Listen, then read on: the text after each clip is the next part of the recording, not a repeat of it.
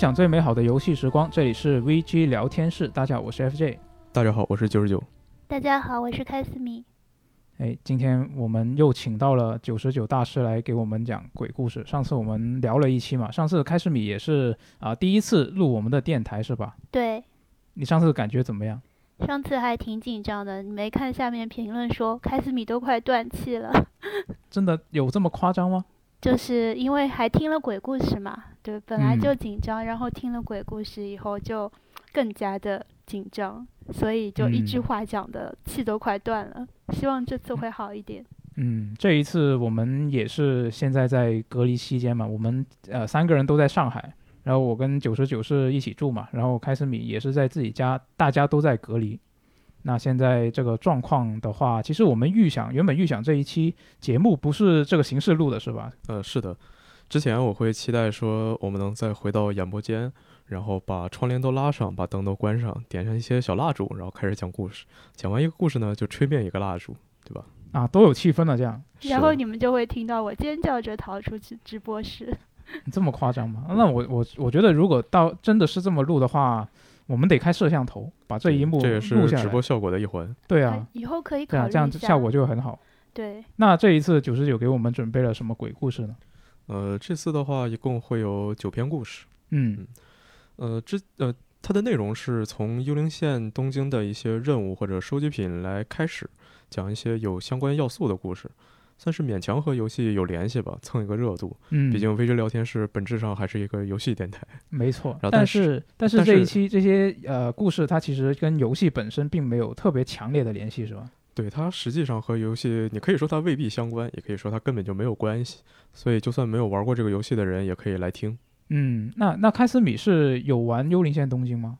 其实我是想玩的，但是因为现在手头上游戏比较多，刚打完白老头环白金，然后现在在打狒狒十四六点零嘛，然后可能之后还是会体验一下吧。虽然说就是可能评测下来说游戏性一般，但是就毕竟我觉得它这个风格还是很吸引我的。嗯，那这次电台对你来说，可能它也还是一个前瞻电台了。那很好啊，我觉得又补充了背景知识。呃，在这里先跟一些观众、一些听众道一下歉吧，就是可能人和人的体质不能一概而论。我的恐怖故事看的比较多，所以对这方面就麻木了。所以在上一期电台中，我说当时讲的故事都并不恐怖，但是我看评论区还是有人说被吓到了，然后像什么搞得晚上都不敢去上厕所之类的，这么夸张？对，我也看到过。这次我就不敢说故事再不恐怖了，但是应该还好吧，我猜的。但是我觉得，就是恐怖的鬼故事才是成功的，不恐怖那就不叫鬼故事了。啊，对啊，是啊。那就我们来看一看故事的内容，然后再看看到底是什恐恐怖还是不恐怖呢？嗯。首先，我们来讲一个叫做“露露手”的故事。这其实你可以说它是一个古典怪谈，然后古典怪谈的一个特点吧，就是说它并不吓人，就可能它。尤其是对一个现代人来说，它并不是那种特别恐怖的故事，它更像是一个类似设定设设定这样的东西吗？呃，它更像是你就听了一个普通的故事。哦，原来如此。就像你，难道你读《山海经》你会觉得害怕吗？哦，那看到有一些特别吓人的描述，还是会有一点点。嗯，那我觉得这个故事里应该不会出现。嗯，呃，讲这个故事的原因呢，是因为游戏中也有这个妖怪，呃，它。它的特点就是它的脖子可以伸长，就像露露下面吊着一个绳子，然后底下吊着，呃，水桶，嗯，然后所以它就叫这个名字。它在日本的话，经常和一种叫飞头蛮的妖怪混在一起说，因为日本人其实不太能分清这两种妖怪，就像日本人分不清蝉女和孤鹤鸟一样。哦，所以这次虽然是这么说，但实际上这故事本身其实是关于飞头蛮的，但是它叫这个名字嘛。嗯。这个东西它是从中国传到日本的一种妖怪，在中国的传说中呢，就是中国有一本古籍叫做《搜神记》，它里面提到了有个种族叫做骆头氏，说这个种族的特点是什么呢？就是在它夜里，这些人的脑袋能自己飞出去，可能当时宵禁就是因为这个，毕竟它都能称作是一个种族，那它可能有不少的人，然后你别大半夜一推开门出去看，满天飞着都是脑袋，多吓人呢！满天都是头，这还不恐怖吗？你代入一下，可能就很恐怖。对啊，最开始的说法是，这些飞出去的脑袋是没有意识的，它并不知道自己的脑袋飞走了，然后这些脑袋会扇着耳朵像翅膀一样，然后出去到处找虫子吃。啊，那这不是很好吗？就蚊子可能都被他们吃掉了。嗯，是的。然后可能就以前人早上起来醒了，发现自己嘴里有蜘蛛啊，有什么的，就是说，嗯，呃，就是半夜出去吃虫子。但是后来这个设定呢，就没有人提了，只剩下说他们是能自控的，他们知道自己飞出去了，然后飞出去之后会吸血，会吃人啊，变得更更吓人了。对，因为你看中国以前他也不讲究这个，你看《封神演义》什么这个神仙不都是想飞就飞？对呀，不给你搞翅膀。嗯嗯，而且那个扇耳朵当翅膀来飞，就一点都不恐怖嘛，跟个小飞象一样。是。然后有个说法是因为他的脑袋能离开身体嘛，所以他的在脖子上会有一条红线。嗯，就是你看到脖子上有红线的女人，那你不能娶她，她可能是妖怪。嗯，是这样的吗？你就要拆散多少相信红线因的因果论的人？但是，一般那种红线不会绑在脖子上吗？哦，也是哈。传说中，在三国时期呢，吴国的大将朱桓，他家有个侍女，就是骆头氏。然后在有一天夜里呢，这个就就像平时一样嘛，就没有意识，他脑子脑袋自己就飞出去了。然后他旁边的侍女半夜可能就醒了，然后看着秋天了也挺冷的，你别这个被没盖好，你感冒了，然后就很好心的帮他把被给掖上了，因为就是侍女嘛，他们肯定住的就是那种像宿舍一样的地方，嗯，大家都睡在一起。不过这个就是这个人心也挺好的吧。就我要半夜起来看见苏活他没盖被，我肯定不会管他。然后这被一盖呢，不小心就把他的脖子也给盖上了。然后等到早上他这个头想连回来，那就连不上了，对吧？然后呃，按照设定，如果说到了白天他这个脑袋还连不回去，那他就记了啊。但是这这个时候呢，啊，凌晨朱桓去到了侍女的房间，就看到了这一幕。咱也不知道他大早上去人姑娘房间里干什么，也咱也不敢问。嗯，反正就看说，哟，这有一脑袋在地上呢，怎么回事呢？你也想进被里暖和暖和是吗？然后给这背角一掀，这脑袋一飞，然后马上就跟那个枪子又连到一起去了。然后说这个他家里住了一个妖怪嘛，但是这故事也没提后续，可能当时这个就确实是一个比较常见的事情，他也没把它当成一个什么特别恐怖的。常见还行，所以他才这么镇定吗？对，我觉得是这样的。嗯。然后我们就来说这个真正的露露手的故事，就是这个叫做露露手，但实际上讲还是讲飞头蛮的故事。嗯，这个故事出自小泉八云的怪谈。小泉八云呢是一个就是对日本怪谈文化比较感兴趣人肯定都会听过的名字。他其实你看他叫这个名字，但他并不是一个日本人啊，他是日本人，对，他是一个出生在爱尔兰的希腊人，对日本的文化非常感兴趣。去了日本之后娶了一个日本老婆，然后跟了他老婆的姓，叫小泉。哦。然后他写这本怪谈呢，就也不是日语的，好像是个英语的吧？嗯，就其实是给写给西方人看的。但是西方人能不能感受到日本妖怪文化，这也不好说。我估计他也就写来自嗨。反正我们就进入这个故事吧。这故事传说中呢，在很久很久以前啊，在室町时代，有个叫基备平太左右呃左卫门五连的人。你看他名字这么长，其实中间的全都是官名，他就叫基备五连。然后传说中这个人呢，武艺高强，臂力过人。然后他的主家是一个叫菊石氏的家族，但是反正战乱年代嘛，突然有一天他的主家也就寂了，然后这个五连他就成了浪人。就以他这个威名和才干呢，在别的大名家出世也不是什么困难的事情。但是他也不贪图名利，而且一心忠于战死的救主，所以就剃度出家，做了云游星人，云云游僧人啊，成呃法号叫做回龙。嗯。有一天，他来到这个甲斐国，也就是现在的山梨县，进入了一片荒无人烟的深山。他看了一下，离他这个位置最近的村庄也要数里。天色已经很晚了，只能在野外睡上一夜。躺下没有多久呢，他听见，哎，有人沿着道路过来了。爬起来一看，这个人打扮是一个樵夫。樵夫说：“哎，这位大师，您可真是个奇人，这竟敢大半夜独自躺在这荒郊野外。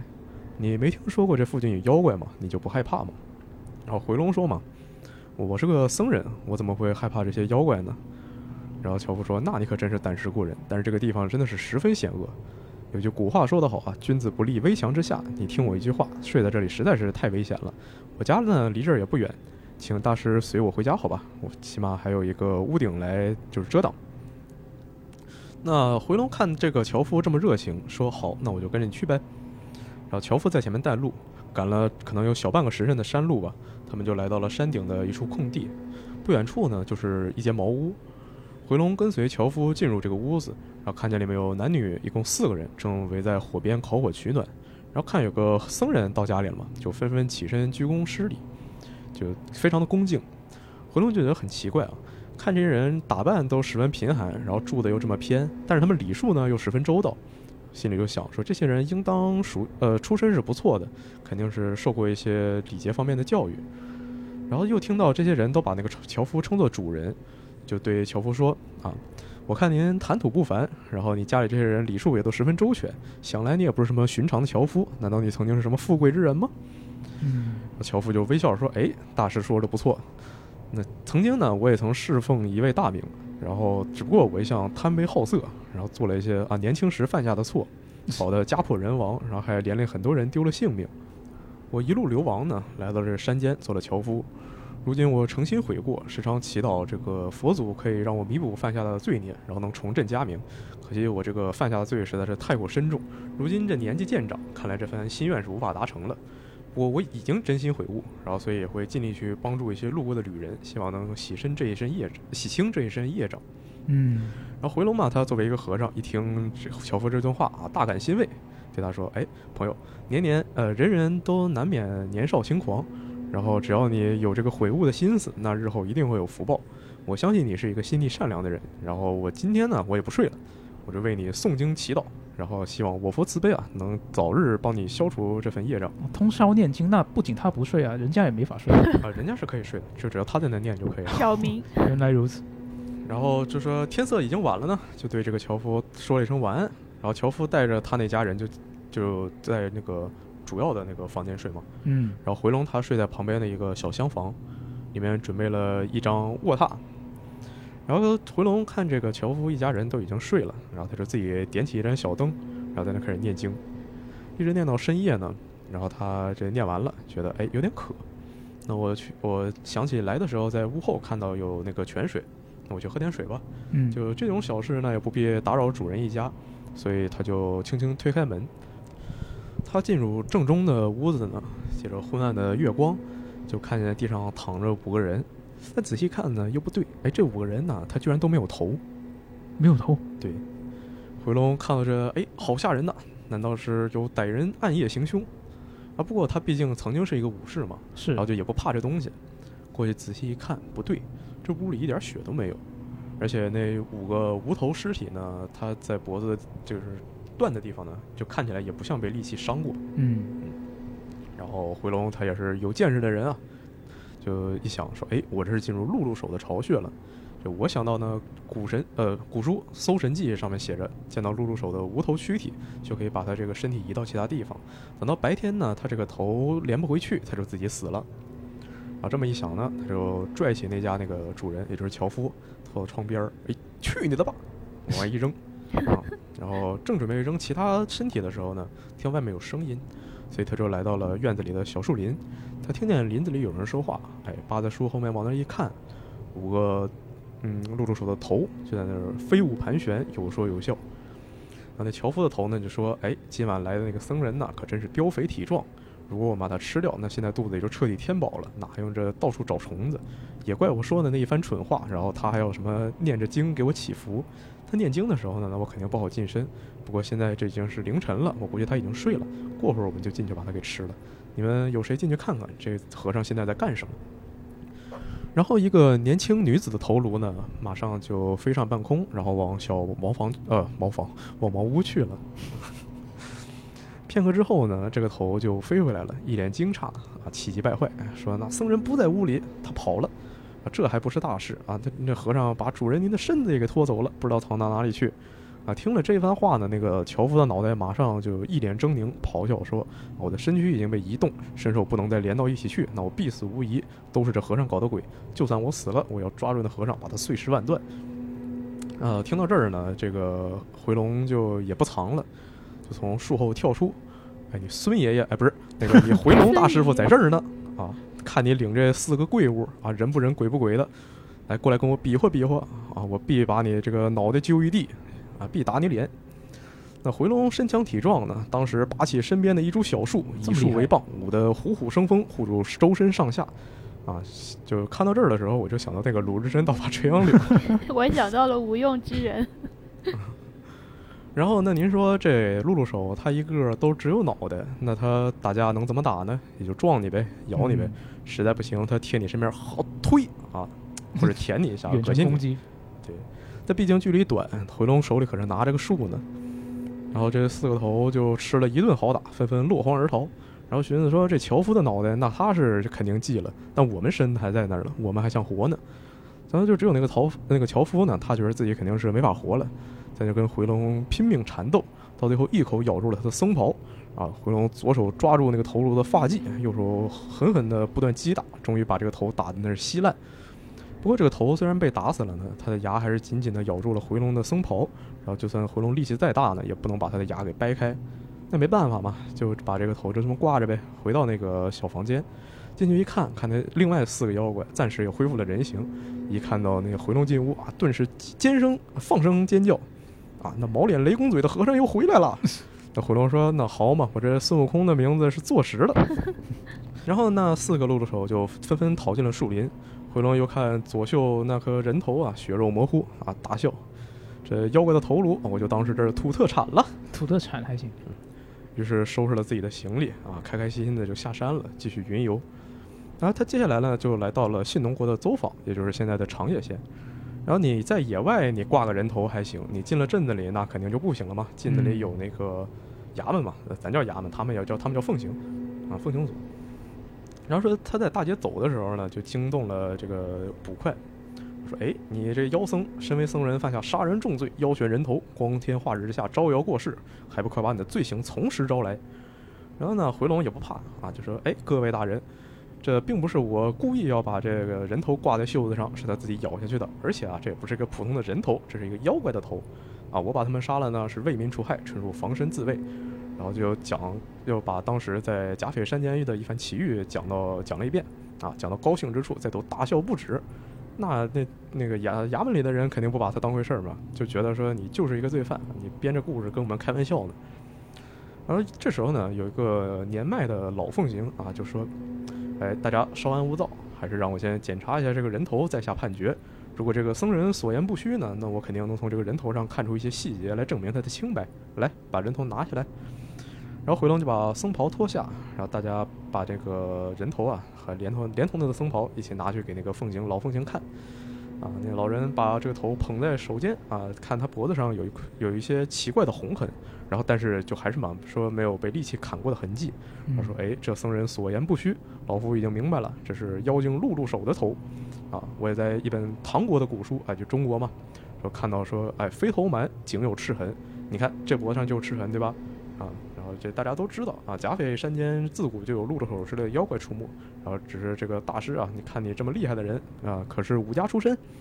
然后回龙说：“哎，大人好眼力，就把自己这个出身啊，九州居士氏啊，这个家臣又给讲了一遍啊。我以前叫什么继备平太左卫门五连，然后诸位之间或许有人听过我一些旧名，然后大家听到这个回龙以前的名字呢，啊，都低声赞叹啊，以前也都听过啊，是一位非常勇猛的武士。”然后这已经证明回龙是清白了嘛？他就很高兴啊，僧袍一穿啊，脑袋还是那么挂着，就离开了走访。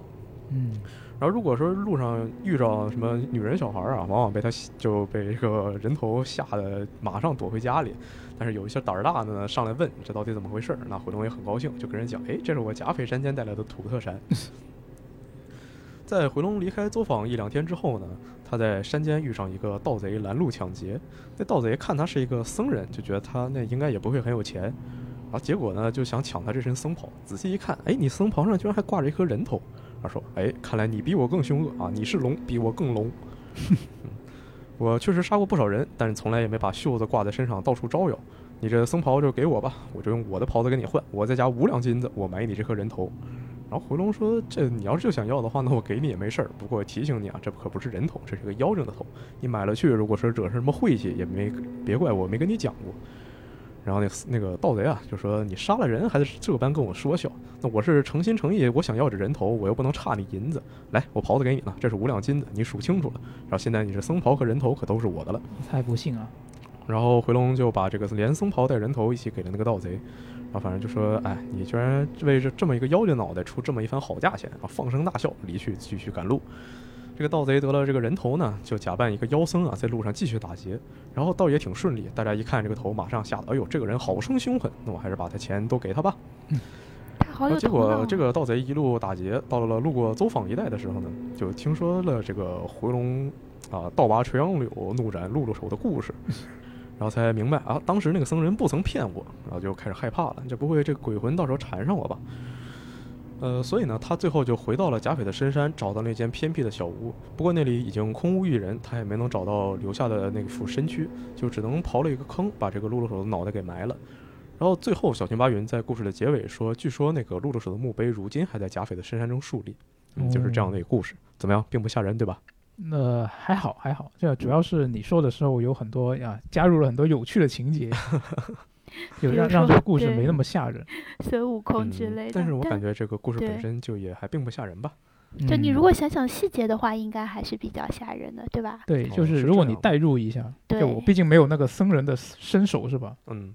所以他就是说，还是挺害怕的。对，那他的设定就是，只要他的身体被移走了，不管移到哪里，他都找不回去了嘛。就是就是像那个之前的故事，被棉被盖住了都找不到这样。呃，就是他如果不能直接连回去的话，他就要死掉了。如果说只是被移动，只要它还能自己找到，能自己连回去，那还是可以。那还是可以的哦。哦。他之前那个故事我也不知道为什么，就毕竟你脑袋你可以用嘴咬住背啊，你往下拽一拽什么的，你把自己连回去，但他反正也就没有这样做嘛。对，确实。可能是初始设定，后来就升级了。嗯。是的。那讲完这个并不吓人的故事呢，接下来我们可以讲一些啊。更阴间的故事哦，嗯，游戏中呢有一个任务叫做人偶的临终仪式，它讲的就是有一个人把一个人偶给扔掉了，他觉得这个人偶呢是有东西附在上面，然后一直在诅咒自己。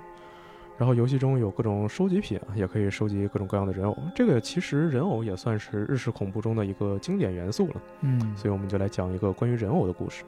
哦，首先呢要讲的故事叫做阿菊人偶，阿菊。对，哪个菊？菊花的菊。就日本有一种，它它的日文名字叫菊人形。嗯嗯。哦。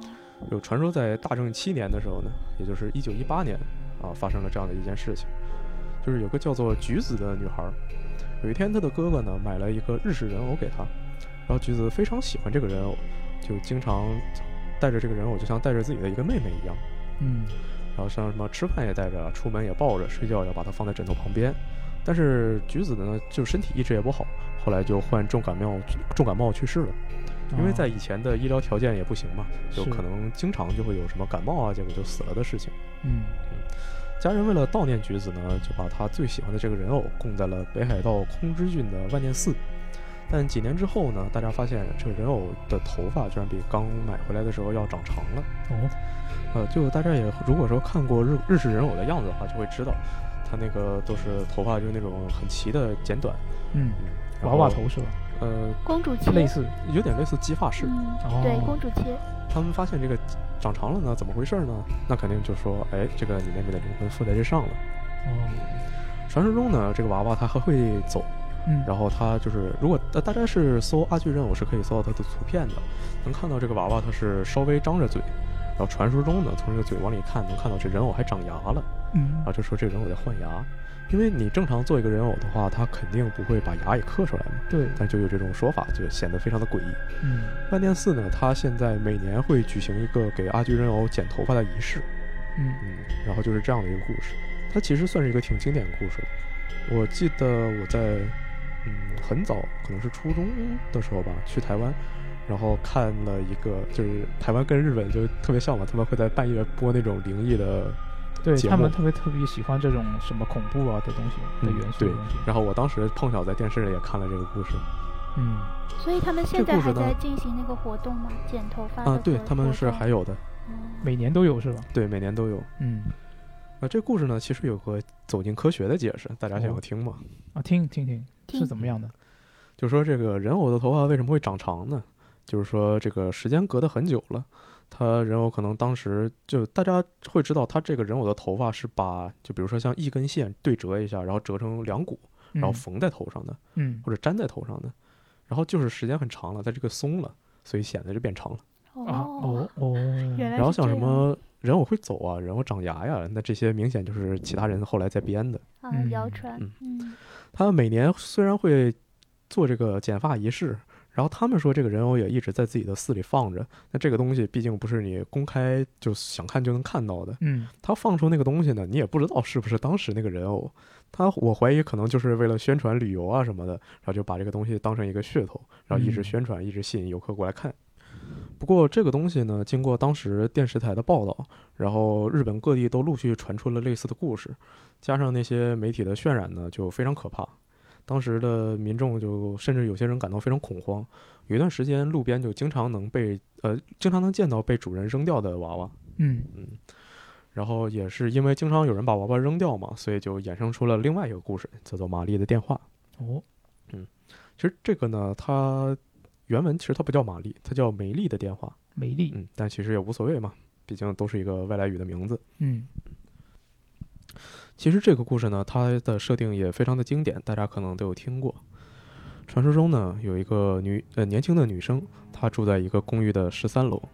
有一天，她在整理自己物品的时候呢，在衣柜的深处发现了一个老旧的洋娃娃。哦，哎，那个是她还是一个小女孩的时候呢，她的祖母送给她的礼物。当时呢，她给这个洋娃娃起名字叫玛丽，非常的珍惜。但日子一久呢，这孩子渐渐长长大，然后也就不需要总跟娃娃一起玩了嘛，嗯，所以就把这个娃娃给忘掉了。那这个女孩非常喜欢这个娃娃，睡觉前就把这个娃娃放到了身边。不过第二天发现早上醒来的时候，这个娃娃不知道为什么在她的背里。结果接下来几天呢，这个女生有时候把娃娃放到像比较远的地方，然后但是第二天这个娃娃都会进到自己的背里。嗯，就虽然她很舍不得，但最后还是感觉非常害怕，就把这个娃娃给扔掉了。然后就把娃娃扔掉的当天晚上呢，大雨下个不停。他家里的其他人都出门了，只有他自己一个人在看家。突然呢，就有电话打来，叮铃铃，叮铃铃。女生接起电话，听到里面的声音：“我是玛丽，我现在在垃圾场里。”然后这个女一是一个小女孩的声音在说电话，然后但这个主角呢，听到这个声音吓了一跳，马上把这个电话给挂掉了，说：“这是谁的恶作剧吗？”说那就还是不要理会这通电话了。五分钟之后呢，这个电话又响起来了。女生犹豫了一下，接了起来。电话一边还是呃，另一边还是刚才那个小女孩的声音。她说：“我是玛丽，我现在在商店街的转角。”越来越慌张的女孩呢，心里闪过一个念头，说：“那不会是我扔掉的娃娃打来的电话吧？”她开始觉得害怕了。五分钟之后，电话再度响起：“我是玛丽，我现在在你公寓的门口。啊，越来越近”了，嗯。接下来每隔五分钟电话都会响起，我是玛丽，我现在在你公寓的二楼，我是玛丽，我现在在你公寓的三楼。不知道是不是心理作用，这个女孩似乎听到门外的楼梯上也传来了轻微的脚步声。她已经害怕的不敢再接起电话，但是玛丽的声音依旧透过那种就是会有电话录音的电话，嗯嗯，电话留言，嗯，然后说，呃我是玛丽，我现在在你公寓的四楼。女孩仿佛已经能从录音里听出娃娃身上雨水滴落在地上的声音，她的心里呢彻底崩溃了，就只能给家里人打电话求助，但是电话那头根本打不通。把电话放下，电话铃声再次响起，我是玛丽，我现在在你房间的门口了。女孩跑到房门口锁上了门，仿佛听见了砰砰砰的敲门声。冷静一下，才发现这砰砰砰的，这是自己的心跳声。她没听到门外有任何动静，啊，果然还是什么都没有发生啊！果然这只是别人的恶作剧吧？女孩松了一口气。这时电话又响起了，我是玛丽，我现在就站在你的背后。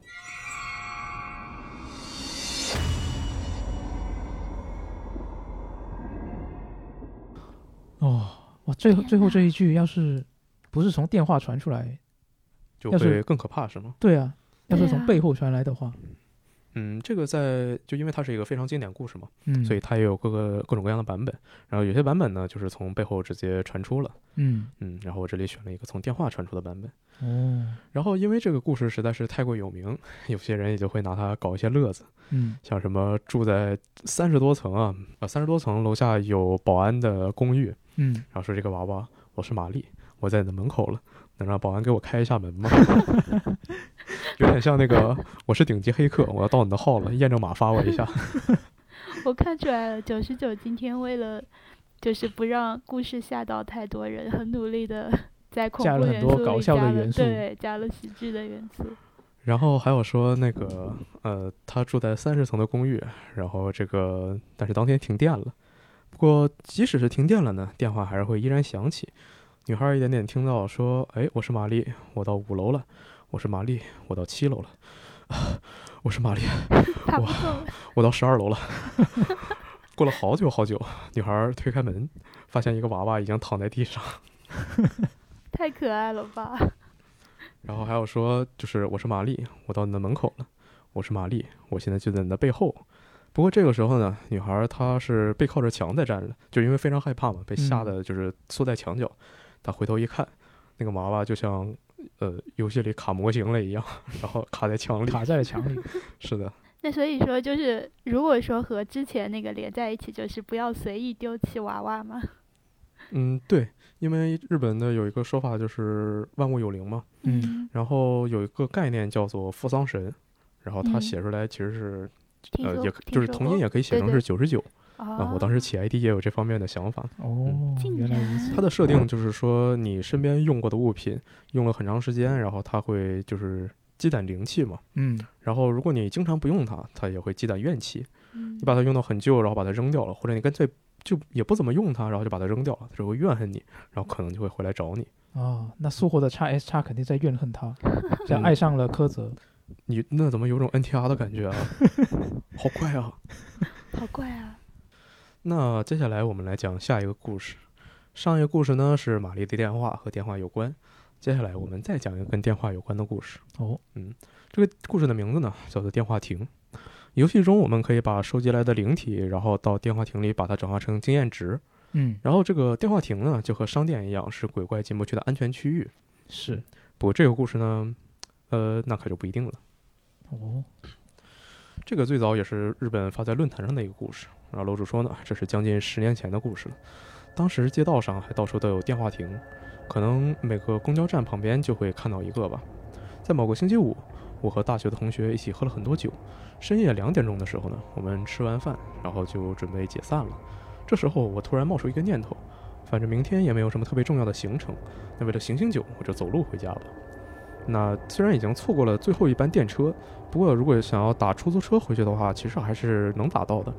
不过这样的话，一方面宿醉就会感觉很严重，第二天会很痛苦；另一方面可能也会给司机添麻烦，所以那就走路回家。这么想着呢，他就决定走到电话亭去给家里打一个电话，说可能回去会很晚，要走回去。嗯，他进了就是沿路看到的公交站旁边的电话亭，走进第一个电话亭，突然感觉呢有点奇怪。他闻到有轻微的香水的味道，香水是的。然后仔细一看呢，这个话筒就被放在电话机的上面，然后不是被挂断的状态。他把听筒拿到耳边，然后只听见就是断线那种呃忙音。对，是的，嗯。那楼主想呢，可能是哪个醉鬼打完电话放在这里忘记了吧？说了，呃，这么想着呢，就把这个话筒放回去。他刚把这个话筒挂上，然后就哗啦哗啦哗啦，从退币口掉下来六个十元的硬币。哦，赚的。对，楼主觉得，哎，这很走运呢。然后说，那我拿两个十元的硬币给家里打一下电话，然后剩下四个也就放进自己的口袋里了。不过觉得还是有点奇怪啊，这为什么会有这样的情况呢？沿着沿路往回走。走到下一个公交站，遇到了下一个电话亭，他呃望了一眼看一下，哎，果然这个话筒也放在电话的上面。然后他走进去，还是闻到了香水的味道。他拿起话筒，听另一端传来的还是那种忙音，把话筒挂回去。这次掉下了五个十元的硬币。接下来的一个电话亭也是，再下一个电话亭也是这样。放在电话机上面的话筒，然后这种忙音，还有不断跳出来的十元硬币，他他到底是怎么回事呢？楼主数了一下，现在手里已经有十九个硬币了。嗯，走到下一个电话亭的时候，楼主总觉得好像看到有人影在那走掉。然后进入电话亭呢，闻到了几乎令人窒息的香水味道。然后那里还是有五个十元硬币，这样他手里有二十四个硬币了。走到下一个电话亭的时候呢，这个楼主清楚地看到了从电话亭里出来的身影，是一个穿着白色洋装的女性，然后好像还在微微笑着。楼主等这个女人走远了，然后他进入电话亭，把这个话筒拿到耳边，听到里面传出像是尖叫一样的声音，说：“喂，你这家伙，不要再做这样的事情了，快给我停下来，这样我们晚上根本就没法睡觉啊！明天我们好好谈一次吧，不要再给我打电话了。”楼主被吓了一跳，下意识的就把电话扣住了，然后咔啦咔啦咔啦，又跳出了好多的十元硬币。楼主觉得，哎，这也太奇怪了吧，赶紧回家比较好。回头准备离开电话亭的时候呢？看到身后，一个就是当时那个穿着洋装的女人，就趴在电话亭外面的玻璃上，然后死死地瞪着楼主，说：“为什么要擅自把电话挂掉呢？你不要妨碍我。”在黑暗中浮现出来的呢，是白皙漂亮的脸颊，但虽然实在是太漂亮了，但在这个场景中显得格外的可怕。哎，不要妨碍我呀！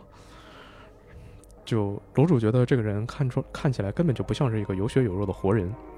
那感觉非常害怕嘛，就奔出电话亭，然后一路狂跑。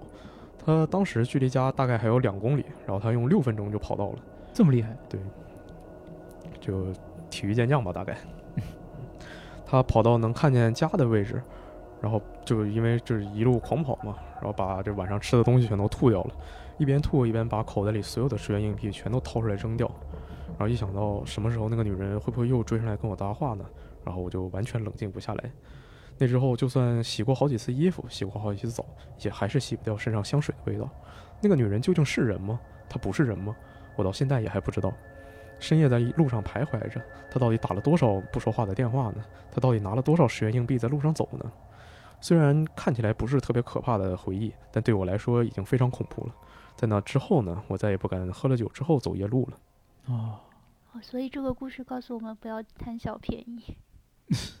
要是要是他不拿那些硬币的话，不知道会，他只是过去把电话挂掉，不知道会有什么不一样。可能那把电话挂掉的话，那还是在妨碍那个女人呀。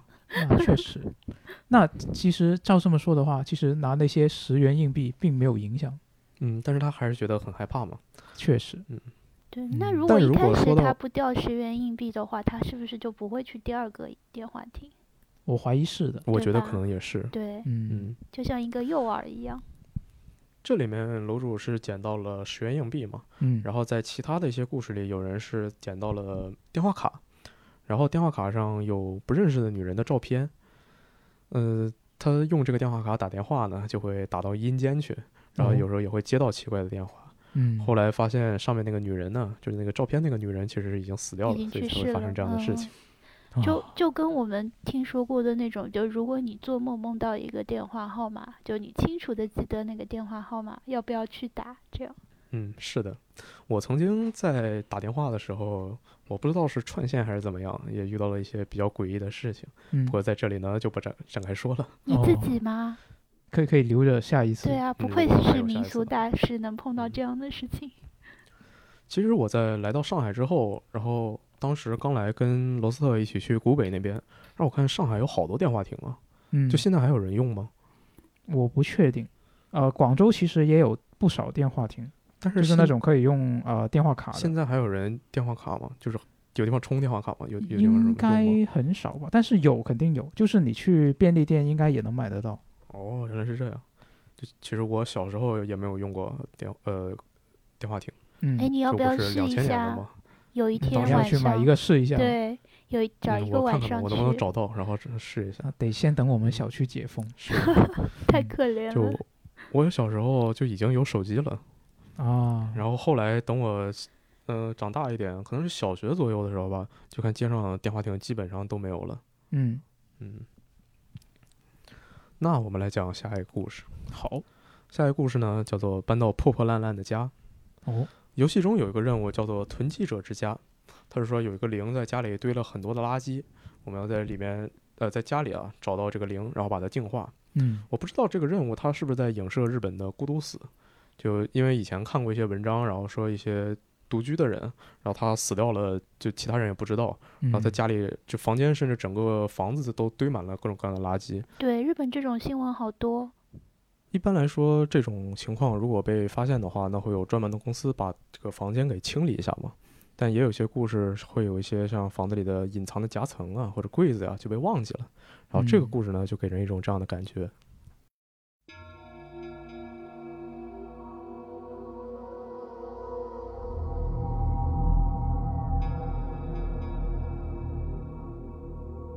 这是我高中时候发生的事情。当时父亲因为工作的原因需要搬到其他城市，在高中时候搬家呢，我就非常的不开心。然后让我更难受的是，搬过去之后发现这个新家非常的破。第一次去的时候，我看到院子里到处都是零食的包装袋式的垃圾。更让我惊讶的是，房间面房子的面对院子的有些窗户都已经破掉了。然后在进入房子的瞬间呢，我又觉得就没有办法喜欢上这间房子。明明已经是中午了，但是屋子里还是非常的黑暗，让我觉得非常的不舒服。父亲和母亲还有弟弟，他们正在二楼打扫房子。楼主，这我进到房子里一看呢，这个房子里面啊也很脏。我来到二楼，一边一起跟他们捡垃圾，一边往前走。走着走着，发现在走到了二楼走廊的尽头。这时候呢，我看向左边的墙壁，墙上有一部分很不自然，用胶带贴起来了。但看起来这里明明就是墙啊，只不过跟其他地方比起来，这看起来要更加的显显出一种不太一样的白色。那这里是房间嘛？这白色的部分看起来就好像原本有一扇门，结果被封住了。从房子的配置来看呢，这个地方也应该是一个房间才对，为什么要把门塞上呢？嗯，所以我就，呃，喊家里人嘛，说，哎，为什么这边走不了啊？父亲过来一看，哎，这怎么回事？好麻烦啊！我之前没听说这房子有这样的问题啊，所以一边发牢骚呢，一边就给这个中介之类的人打电话。在父亲下楼之后，弟弟就凑过来了，弟弟说，哎，这是门吗？看起来好帅啊！然后他就像发现了什么宝贝一样，开始摸着这面墙。之后，他的目光移到了墙正中间贴着胶带的部分。弟弟说：“哎，贴在这里的胶带好像也没有贴得很牢啊。”我确认了一下，确实这个胶带有一点凹进去的样子。所以说，哎，会不会这部分其实并没有用水泥封起来，只是就贴了胶带把它挡住了？那弟弟说：“我们要试试把它撕下来嘛。”所以我们两个人就一起开始在这撕胶带。没过多久，就把所有胶带都给撕掉了。我们从这个已经撕掉的部分看呢，这是一个呃，大概有。直径五十厘米的洞，然后看起来呢，这确实不是一个实心的墙，只是用胶带把这个洞给挡上了。弟弟吸了一口气，继续把剩余的所有胶带都给撕掉。他说：“看，看来这个大小已经足够我们钻进去了。看，我们一起看看里面到底有什么吧。”所以他就把头探进去看了看，然后说：“哎，里面好黑啊，什么都看不到。”我问弟弟说：“这个房间应该有窗户的，没有阳光照进去吗？”呃，你出来换我看，我。让弟弟出来之后呢，进去一看，确实一片漆黑，一点光都没有。在这黑暗的空间呢，就有一种奇怪的压抑感。这时候，父亲和房子的管理人一起上来了，说：“你们在干嘛？为什么墙上有个洞啊？”弟弟说：“本来是贴着胶带的，撕掉之后就看到这个洞了。”父亲说：“为什么会有这个洞？你之前就是跟那个管理人说啊？你之前为什么没有跟我提过呢？”然后，管理人说：“哎，真的是非常抱歉。”之后他陷入一种很不自然的沉默。然后甚至有点奇怪的是，他完全不去看墙上那个洞，感觉他的表情好像还有点害怕。嗯，然后说：“呃，那我们要怎么处理这个房间呢？我们到楼下一起来商量吧。”说父亲说：“啊，那那好啊，不过这可不能放着不管。如果有个房间呢，肯定还是要用的呀。”所以两个人又下楼了。我觉得还是有点疑问，所以我就也下楼走到房子外面。我从院子里看被塞住房间的位置，想要找到的窗户，但是呢，本应该是窗户的地方呢，什么也看不到。我觉得可能是窗户也被塞住了吗？但是不管怎么说都好奇怪呀。过了差不多五分钟呢，这个管理人和父亲一起从大门走出来了，然后说：“我过去问了一下情况，说怎么回事啊？那个到底要怎么处理呢？”然后说父亲说：“总而言之呢，我们就是把那把那面墙给打掉，然后把它变成一个正常的房间来正常的用。呃，对方会负责这边的价呃，就是这些施工的费用什么的。”嗯。就在这个时候呢，弟弟一边惨叫一边从二楼。跑了下来，说：“哎，发生什么事情了？你为什么叫得这么大声啊？”弟弟说：“二楼那个黑漆漆的房间，我不知道里面有什么，但我想爬进去看看。但是就在那时候呢，听见里面有东西在爬的声音，感觉好可怕。”他母亲说：“那会不会是有老鼠之类的？没必要吓成这样吧？”弟弟说：“根本不可能是老鼠，老感觉好像听起来像是有东西拖着什么东西在走的声音。”我母亲说：“那可能是一些比较大的动物在里面。那总之现在先把那个洞堵住，然后等到施工的时候再说吧。”那弟弟觉得说自己在辩解也没有什么用了，所以就躲到车上去，也不说话了。那这样一来呢，反倒是我开始好奇，所以我拿着手电筒去二楼，又找到了那个洞。拿着手电筒往里照了一下，里面是一大堆纸箱，还有一些杂物。仔细看了一会儿，但听不到弟弟说的那些爬行的声音。但没过多久，我也觉得有些不舒服，而且发现只有我一个人在二楼，突然就开始害怕了。这时候父亲来到二楼，说：“你在干什么？”我说：“我想看看里面有没有老鼠。”父亲说：“里面是什么样子呢？”我说也没有什么特别的，好像是仓库一样的。父亲说：“那这样开始这样的话，施工的时候就要额外处理一些杂物了，好麻烦。为什么之前的住户要这么费劲把这个窗户和入口都塞住呢？”我想了一想，也觉得非常奇怪。如果只是仓库的话，那把它当普通就是普保存成普通房间的样子，不是也可以的吗？对呀，对。所以，但是又想不出什么特意塞住入口的方法，但总觉得好奇怪。父亲拿来一块布，然后又拿来新的胶带，把这个洞口给塞住了。塞好之后，父亲就下楼了。我也准备跟父亲一起下楼。就在这时呢，无意识的回头朝洞口看了一眼，总感觉好像有点奇怪，布的部分好像鼓起来了。我记得父亲是平平的把布铺好的呀，而且我又看到那块布好像微微的在动，我开始浑身起了鸡皮疙瘩，就那个地方看起来就好像好像有什么东西要从洞里爬出来的样子，我觉得好可怕，所以赶快跑跑下了楼。走到客厅的位置呢，基本楼下已经被打扫好了。我们这边开始讨论各个房间的用途。最开始是决定父亲和母亲一起睡在一楼的房间，二楼房间是我和弟弟来睡。本来二楼有两个房间的，我和弟弟一人一个，但是因为有那个奇怪的房间，所以弟弟说绝对不想睡在二楼。看他那种极力抗拒的样子，那就在那个房间空出来之前，他就睡在一楼的客厅。虽然我也觉得这个二楼看到事情是不是只是我眼花了呢？但是一想到这个事情，还是会觉得难受。但如果说弟弟不去，我再不去，那这个感觉好像又不太说得过去。嗯，那就只能勉勉强强、不情不愿的上二楼去睡了。好孩子啊！可能是因为搬家太累了，然后就我上去就这样迷迷糊糊，马上就到了黄昏，二楼显得更加昏暗了。从楼梯往上看去，二楼看起来更加的恐怖，像是有鬼会跑出来的样子。我一步一步的上楼梯，终于来到二楼。我看到那个被堵住的洞，我想确认那个洞的样子，果然没有什么东西吐出来，一定是我看错了吧？呃，但是因为搬家已经很累了，我躺在床上就这样睡过去了。在我睡梦中呢，我听见沙沙沙沙沙沙这样的声音。因为只是浅浅的睡着，所以我被走廊的声音吵醒了。我看了一下表，现在是傍晚六点，房间里一片漆黑，但是从走廊传来的声音让我觉得非常可怕，所以我打开了灯。沙沙沙沙沙沙，外面的声音还是持续着，是什么东西呢？是在抓什么东西发出的声音吗？弟弟听到的是这样的声音吗？过了又两分钟，开始出现了另一种声音，咔嚓，咔嚓，咔嚓。我开始觉得有些难受了，因为我终于意识到那个声音到底是怎么回事了。是胶带，是胶带一点点从墙上被撕下来的声音。我不知道有什么东西正撕着胶带。接下来才刚刚是恐怖的开始，我不知道这个房间外是什么状况。家人大概都在一楼吧，他们应该不会突然上楼吧？我非常害怕，我完全不知道怎么才好，只能听见那个，只能听着那个声音。最之后更恐怖的事情发生了，啪嚓一声，感觉像是什么东西掉下来的声音，听起来是很轻的东西，我猜是贴在墙上那块布吧。然后我也听到了像是抓着地板在爬动的声音，我被一种无法言喻的恐惧感给围绕着，眼泪在眼眶中打转。我第一次有这样的感觉。我连对方是什么东西都不知道，这让我更加觉得恐惧和不安。而且我能确定，那个声音离我越来越近了，那个东西正向我爬过来。我在想，我要不要大叫？如果大叫的话，家人一定会从一楼上来查看吧。但如果大叫，家人还没有上来，那我反倒不是对那个东西暴露了我的位置吗？他会不会直接朝我过来呢？管不了那么多了，我使出全身的力量大叫出声，把肺里所有的空气都压出来一样的大叫，一直叫到没有气儿为止。就在我停止大叫的时候呢，我听到急促的声音。然后是门被大力的打开，是父亲上来了，他狠狠地打了我一下。不过比起父亲的愤怒，我更害怕的还是走廊里的声音。我跟着父亲一起下楼，下下楼的路上，我回头看了一下那个洞，那块布果然掉下来了。我和父亲说了这件事情，父亲感觉很惊讶，又把布贴了回去。但是这样一来，我确定了，果然有什么东西从洞里出来了。这个家里又不知道存在着什么东西。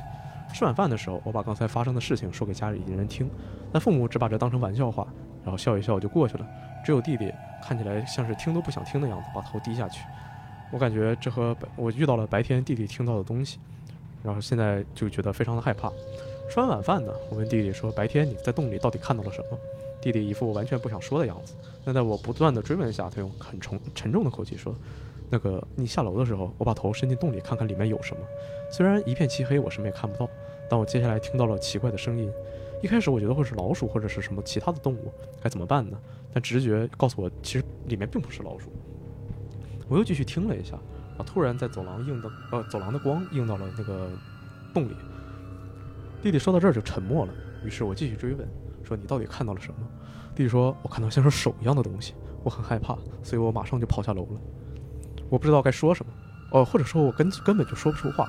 听了这些事情，我实在是不想再想起晚上，呃，实在是不想在晚上回到楼上的房间去睡觉了。于是我说跟爸妈说，我也想要跟弟弟一起在楼下睡。第二天早上，我准备去学校了。这时候我才发现，我的校服和书包都已经留在了二楼的房间。正烦恼着不知道该怎么样才好，最后还是下一下定决心，叫弟弟跟我一起上二楼。弟弟一副不情愿的样子跟在我的身后。上楼之后，我们看到那块贴着的布又掉了。当然，也可能仅仅是父亲没有把那块布贴牢而已。但是我还是觉得有什么东西又从里面跑出来了。弟弟一看到那个洞，吓得不行。我拿到我快步进入房间，把我需要的东西全都拿走，放到客厅。接下来在学校度过了平安的一天。放学后，我回到家，准备进门的时候，发现家里的门锁着。我想，该不会没有人在家吧？一这么一想到这里呢，心情就非常的不好。母亲可能去学校接弟弟了，所以我只能拿出备用钥匙开门。家里非常的安静，没有任何声音。我急忙走到客厅，打开电灯，然后把电视的声音也调到最大，一点也不想去二楼去看看那个洞到底怎么样了。二楼房间里到底有什么东西呢？那个东西知道我回来了吗？一想到这里，我又觉得害怕了。坐在沙发上看着电视，不知不觉我就困了。可是如果我这时候睡着的话，家里人什么时候才会回来呢？我醒来的时候，会不会那个东西就下来了？在这种不安中呢，我还是陷入了睡眠。电视就这样继续开着。突然，咔嚓一声，我被奇怪的声音吵醒了。四周一片漆黑，开着电视也不知道什么时候关掉了。我小声叫了一声：“呃，有人吗？”但是没有人回应，看来家里人都没有回家。透过窗户射入的微光呢，我看到了电视的遥控器，但不管怎么按都打不开电视，是停电了吗？可我从窗外看去，邻居家还是亮着灯的，只有我家停电了吗？正觉得奇怪的时候，突然想到刚才的咔嚓一声，应该就是电闸跳掉了吧？嗯，可是我并没有开开什么大功率电器啊，难道是坏了吗？这样等下去也不是办法，所以我决定去大门口，然后把这个电闸给推上去。在黑漆漆的状态下，感觉非常的可怕。我走出客厅，来到走廊。走廊比客厅更黑，也更加的恐怖。在走到大门的过程中呢，我需要路过通往二楼的楼梯，所以我不自觉的蹑手蹑脚的往那边走。突然，砰的一声，我待了一会儿才反应过来，说不小心踢到了放在一楼的行李。令人不快的寂静依依旧环绕着我。好不容易，我慢慢的挪到了大门口的位置，把电闸打开，可是电依然没来。我有点慌了，为什么会这样呢？这时候，我听见二楼传来了细微的声音。那是我听过的声音，是我昨天听过的声音。不知道什么东西正朝我这边爬过来。我能确定这就是从楼上传来的声音，就是从那个洞里传来的声音。我无法动弹，而且不知道为什么，我瘫坐在地，就算想动也起不来了。啪嗒啪嗒啪嗒，声音正在靠近。我能感觉那个东西正在下楼，所以我死死地盯着楼梯的方向。我除了盯着那边，我什么也做不了。我牙齿打颤，双脚发抖。啪嗒啪嗒啪嗒。在楼梯上面，我看到一个黑黑的东西，我不知道它是不是人，但是我觉得它看起来就像弟弟提过的手。我的眼光开始涣散、失焦，我眼冒金星，想吐，心脏跳动声音好大，我的记忆就到这里中断了。等我醒来的时候，我发现我躺在二楼的房间，是我做了一个梦吗？如果真的是的话，就太好了。这时候我听见房间外面传来机器运作的声音，走出房间，发现原来是洞穴的那个墙壁呢，已经完全被工人给敲掉了。我心里突然觉得非常的安宁。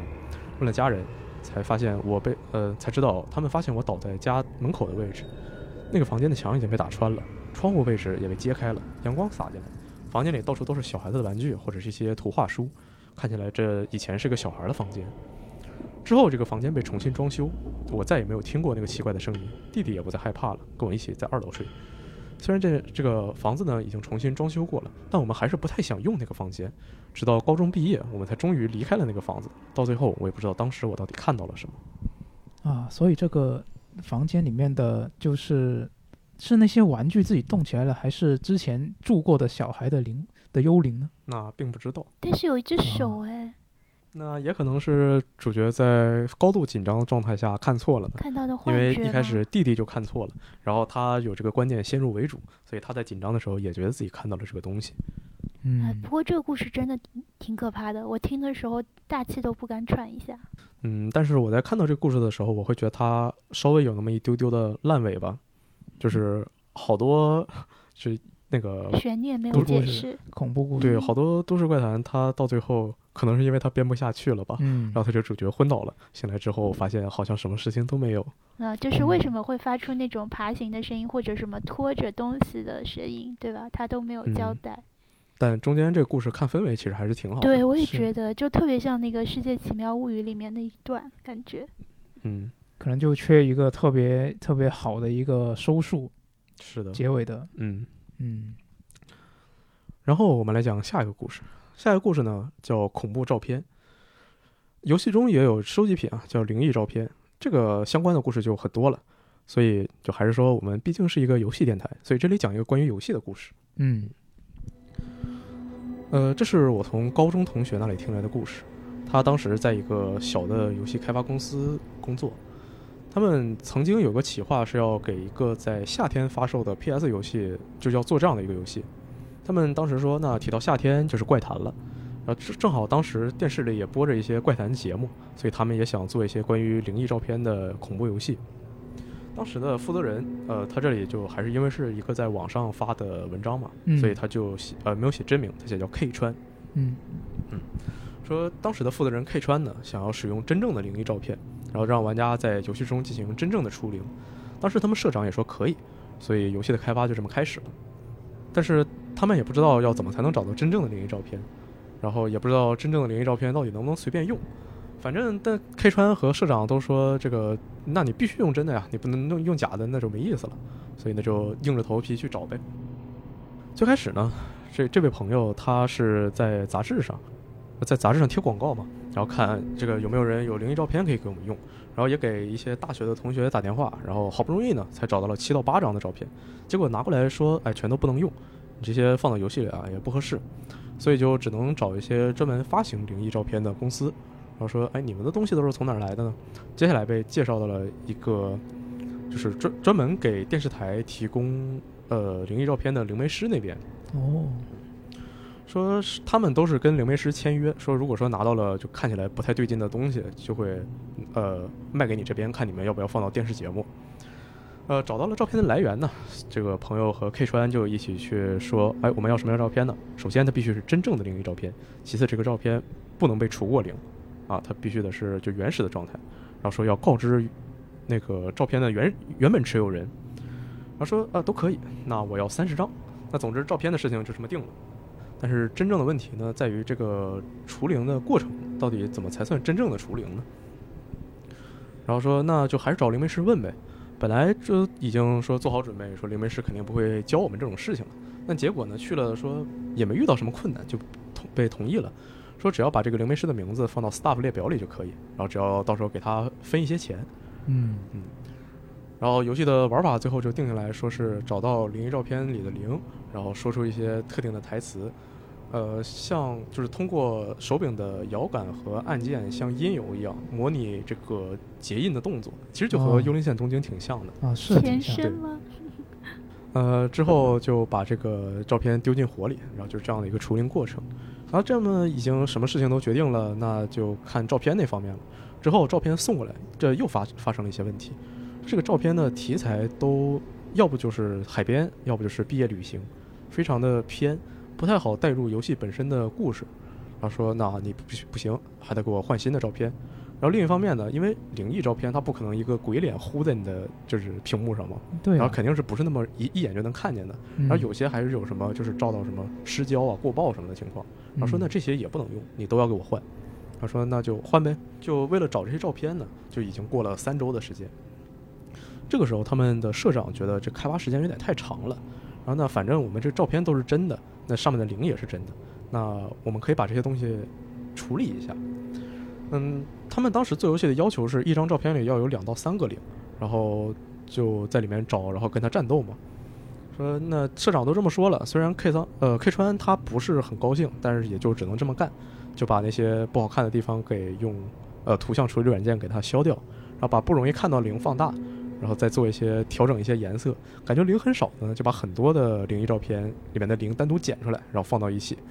那冲击力不够呢，就把这个就还是把这个一张大脸糊在就屏幕上，呃也是放大，用这样进行一些怎么说呢，有点随意的加工吧。嗯。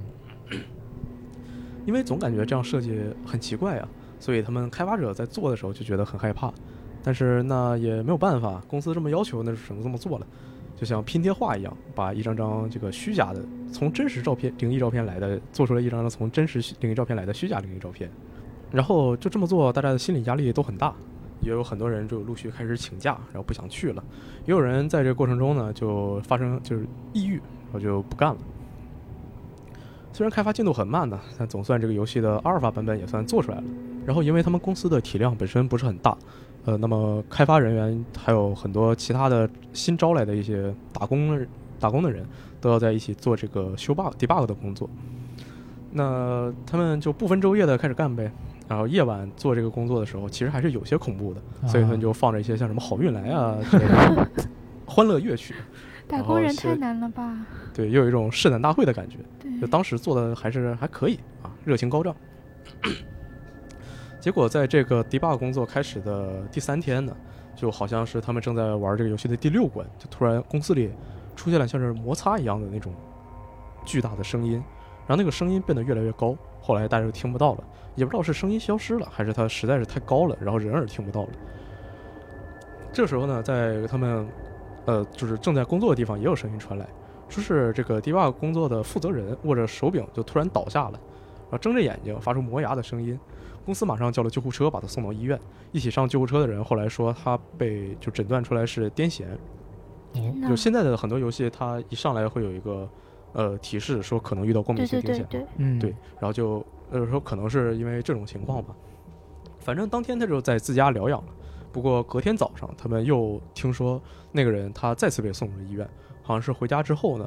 这个右手的拇指被他自己给切掉了啊！天就说据说他本人知道是自己动手的，但是不知道为什么，他就感觉说自己拿起刀把自己给切了，然后就突然觉得好疼啊！然后看见有有一滩血，然后自己的手指也被切掉了，然后就又被送进医院。大家听说这个事情呢，就觉得非常害怕，然后但是就也有些人是完全不相信的。不过总体来说呢，他们开发这个士气就明显降低了嘛。嗯，后来又不断有人在 debug 工作中倒下。送到医院之后呢，这个朋友去问当时到底是怎么回事呢？然后他说玩到第六关的时候，就是一个个就是正常操作嘛，但突然就按错了，想要重新来做的时候，又听见那种摩擦的声音，然后突然他的眼睛就看不到东西了，虽然睁着眼睛，但是什么也看不到。等回过神的时候，就发现已经在救护车上了。这是被灵上身的现象，感觉是。嗯，可能是吧。对。但反正就是写这篇帖子的人，他听到这个故事的时候说。就是当时他那个朋友也要求休假了，他们两个就一起喝酒聊起这个事情，然后主角其实也不太信，他就说：“哎，好恐怖啊！”朋友说：“我我没在骗你啊。”结果这朋友休假之后回到公司，发现这个 debug 的工作已经停止了，好像是社长在听说了最近的情况之后决定喊停，然后公司所有的员工一起到附近的神社去接受净化。哦，这时候有传言说大家。那，这时候大家有传言说，这个游戏的第六关和第八关都有一些问题，好像也有人在打第八关的时候出现了耳鸣和疯狂流鼻血的情况，所以他们就加入了一些金手指啊，你只要就同时摁什么什么键，然后就可以跳过这一关。好不容易呢，这个终于是游戏的 beta 版也做完了，要进入最终版本了。这时候大家又开始出现了高到不行的凝聚力，就仿佛这个。就毕竟工作马上就要做完了嘛，然后就坚持这一下啊，游戏就可以卖了。嗯，这时候呢，最开始的负责人 K 川他突然不来公司了，然后就公司里出现传说，哎，好像这个 K 川他是不是也被受到什么东西影响，他记了呀？然后结果就是辟谣说啊，这实际上只是他这个身体就是不太舒服，然后普通的休假了而已。在游戏的正式版马上就要做好之后，呃，做好的前几天呢，K 川打电话过来说，哎，我身体好了，我可以回来继续上班了，然后说今天我就可以来。这个朋友呢说，正好要和他讨论一些事情，但是等了一整天都没看到 K 川来公司，觉得很奇怪。然后在这天马上就要下班的时候，社长把一些人叫到公办公室，然后说 K 川被发现在某个车站的厕所里上吊自杀了。那个地方和前往公司是相反的方向，而且那个车站好像距离当时拍第六关照片的地方很近。听到这个事情呢，就有些人害怕的马上就不干了，然后其他人就也。就非常不想做这份工作了嘛。最后就经历千辛万苦吧，这个游戏还是发售了，但是做的就特别的差，各种方面表现都很糟糕。然后因为到后来大家也没有心思去仔细处理这个画面了，所以就整个游戏显得非常的廉价。第六关就把好多东西全都删掉，然后移到了特别前面。社长也坚持要把一些 staff 的名字砍掉，只留下了到最后最后还在岗位上的人。而有人还说说，那我我们手里还剩下一些素材，要不要做一些额外的内容啊？结果大家都说你有病吧？为什么还要做这样的东西？这个游戏偷偷就这么卖了，结果表现非常差。没过多久，公司也就破产了。现在这个朋友在做着完全不相关的工作，呃，但是还是说有时候他会遇到一些就是感觉非常糟糕的事情。有时候就算是晚上睡觉，然后也会遇到什么鬼压床啊什么样的事情。然后这故事就是这样。哎呀，打工人真的不容易。做份工都要被零附身。嗯，可能是对于这把这个灵异照片随意处理的本身，可能这个做法不太尊重吧。那为什么社长没有任何报应？哎很奇妙，对吧？对呀，说明社长全程没有参与。那明明都是他拍的版吗？灵异故事很奇妙吧？加椰子跟你讲道理吗？这倒也是。他一开始就就是社长要坚持用真的灵异照片嘛？嗯，对，一开始是社长和 K 川都说要必须用真的，哦就等于一开始就挖了坑就往里跳。啊，要是要是他他们不用真的，可能就没没有这种事情。然后我们进入走进科学环节。哦，哎，这个游戏呢，它是真实存在的。啊，真的吗？它是零二年一个叫《恐怖照片：心灵写真奇谈》的一个游戏。哦，而就因为这个故事，好好多人还回去找了这个游戏玩。嗯，这游戏就就相当烂，相当烂的那种，让大家玩都很痛苦。哎，如果我不怕的话，我也会想去看一下。嗯，你可以试一下，就实在不行，我觉得我记得我看到好多做这个呃实况的人，对，开个直播会比较有效果。嗯，然后说当时有人昏倒是因为连续熬夜加班嘛，然后又碰巧和女朋友分手了，然后就昏倒了。那那那那个那个死掉的人是什么什么情况？还有切手指的人？死掉的人他只是受伤了而已，就意外受伤了，就是没有，其实没有死。对。那那个切掉手指的呢？就那个就是纯纯粹是传说，就也是在家里普通的磕磕碰碰啊，或者可能也只是意外切菜的时候不小心切到手这样。嗯，对。后来他们公司是在出了这个游戏之后，好像又出了一部游戏，好像是一个做饭的游戏，然后公司被收购了，因为他们据说在游戏里加了很多的广告，然后评价非常差，然后就被收购了。所以这个故事有没有可能是就是这个发行商就是制作商，然后为了宣传这个游戏想出来的噱头？那那倒不是，就是这个故事是在这公司已经记了好久好久之后才出现的。嗯，然后就是我在查资料的时候看到有一篇帖子，一个中文论坛上说这个有人认识当时的开发组成员，说当时他在旅行社工作，然后认识一个叫川上的人。然后就是那个川上，就当时就是在这个公司里干的，然后就给他们讲了一下当时都怎么怎么回事儿，就像什么就昏倒的人到底怎么回事儿啊，然后是说是上吊，其实只是那个受伤的人是怎么怎么回事儿，然后都是这个川上说的，说这个就是就我也不知道这个怪谈从哪儿来的，反正就是一个很普通的，就是游戏没做好而已。哦。然后因为因为他叫川上嘛，川上不川上不就是那个对呃卡卡卡卡咪嘛，对。然后当时那人还说，哎。那你这么确定你就是当时那 K 川吧？然后那个川上说关你屁事 啊，可能就是有还是有一些事实的成分在里面，但是越传越夸张。是的。哎，那九十九，你在查这些资料的时候，你有没有会想到万一，万一，对吧？万一什么？万一什么？对，万一就是你在查阅这些灵异资料的时候，万一不小心也被波及了，是吧？对。哦，那我说一个我在查这个资料时候发生的故事哦，我在准备这这期电台稿子的时候，然后就大家不知道有没有听过日本的一个都市传说，是如果你在街上遇到了和你长得一样一样的人，就遇到了你的分身，那你没过多久你就会死。哦，我听说过。对，我在准备这期稿子的时候，我呃连续。我两个高中同学，一个大学同学发消息跟我说：“哎，你在哪哪哪吗？我看到了跟你长得好像好像的人。”天哪，你你你你你这一段是今天最恐怖的，因为是这呃就在身边是吗？要不要等疫情结束以后去静安寺拜一拜？嗯，可以啊，我我还没去过呢，正好去观光一下，对，或者去去龙华寺，还能去吃个素食自助餐，对吧？这么厉害，对，期待了，可以的，我我带你们。你也可以直接在宿舍念八荣八耻，我们唯物主义都是不怕这些东西。再做一套《金刚经》。嗯。啊，这个好恐怖，好恐怖！哎，你们有没有听说过，就是半夜起床上洗手间，千万不要看镜子，或者就是看那个马桶里的水。如果你看到看到的你的影子，就是很清晰的印在上面，就第二天就记了这样。然后这是我小时候看到的，我到现在为止还保持着这个习惯，就不敢看，眼睛一闭，赶快逃走。哦，那那小心不要什么摔倒之类的。嗯，不会。不过就是，呃，有些旅馆它非常缺德，它在床对面它就会放一个镜子嘛。哦，对。其实也不能说它缺德，它就是就空间本身不大嘛，就只能这么利用。然后就我就觉得这个设计很不合理。就比如说你晚上你可能做个噩梦啊什么的，你一惊醒，然后你当时的表情你根本就控制不住，然后再看到那个东西，那肯定吓到自己啊。对。而且这个东西在风水上本来就是不好的。嗯，是。刚才讲过了一个关于照片的故事，接下来我们讲一个关于录影带的故事。游戏中有个收集品叫呃灵异录影带，嗯，然后这个故事叫做遗言录影带。其实说到这种奇怪的录影带，大家第一反应应该都是《午夜凶铃》吧？对，是对，你你们有看过吗？看过啊，我没有看过，但是知道个大概。嗯，我其我最开始是听说了他电影的名字，所以我就看了小说。嗯，然后小说完全不吓人，是吗？对，小说的前两部。你还可以算它是一个有点恐怖要素的、有点灵异要素的悬疑推理，然后到后来它就一转科幻。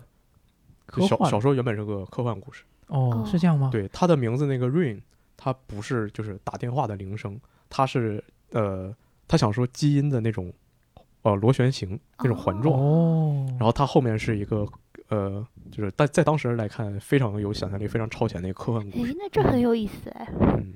那所以其实是电影把它拍成了恐怖片。对，因为电影当时他们就是想要着重它的悬疑和恐怖要素来拍。然后我们回到这个故事吧。这故事呢，一上来就说啊，公公司的同事死掉了。他是一个喜欢徒手攀岩的人，他叫做 K。我不知道为什么很多这个日本的怪谈，它里面的人都叫 K。嗯，我跟这个 K 呢关系还不错，所以跟他家里人也还是认识的。K 非常喜欢徒手攀岩。只要一有空呢，他不是登上了某座山，就是在去某处爬山的路上。在他死前差不多半年的时候，他突然很着急的样子，说要拜托我一件事情。当时呢，他找我，呃，你可以帮我拍一部短片吗？就是如果万一死掉的话，你就放给我家人看。虽然登山只是他的兴趣，但是为了以防万一，他想要拍这么样一个东西，他是这么跟我说的。嗯嗯，但是我觉得他平时并不是这样的人。所以说，哎，你既然这么危险，而且你家里就有家室的人了，也有孩子了，就不要再冒险做这样的运动了。不过可以很明确的说，我绝对不会放弃登山的。其实这样才是我所真正认识的 K，所以我就那答应他了吧。因为在 K 家里拍的话，肯定会被他家里人知道，所以决定在我家里拍。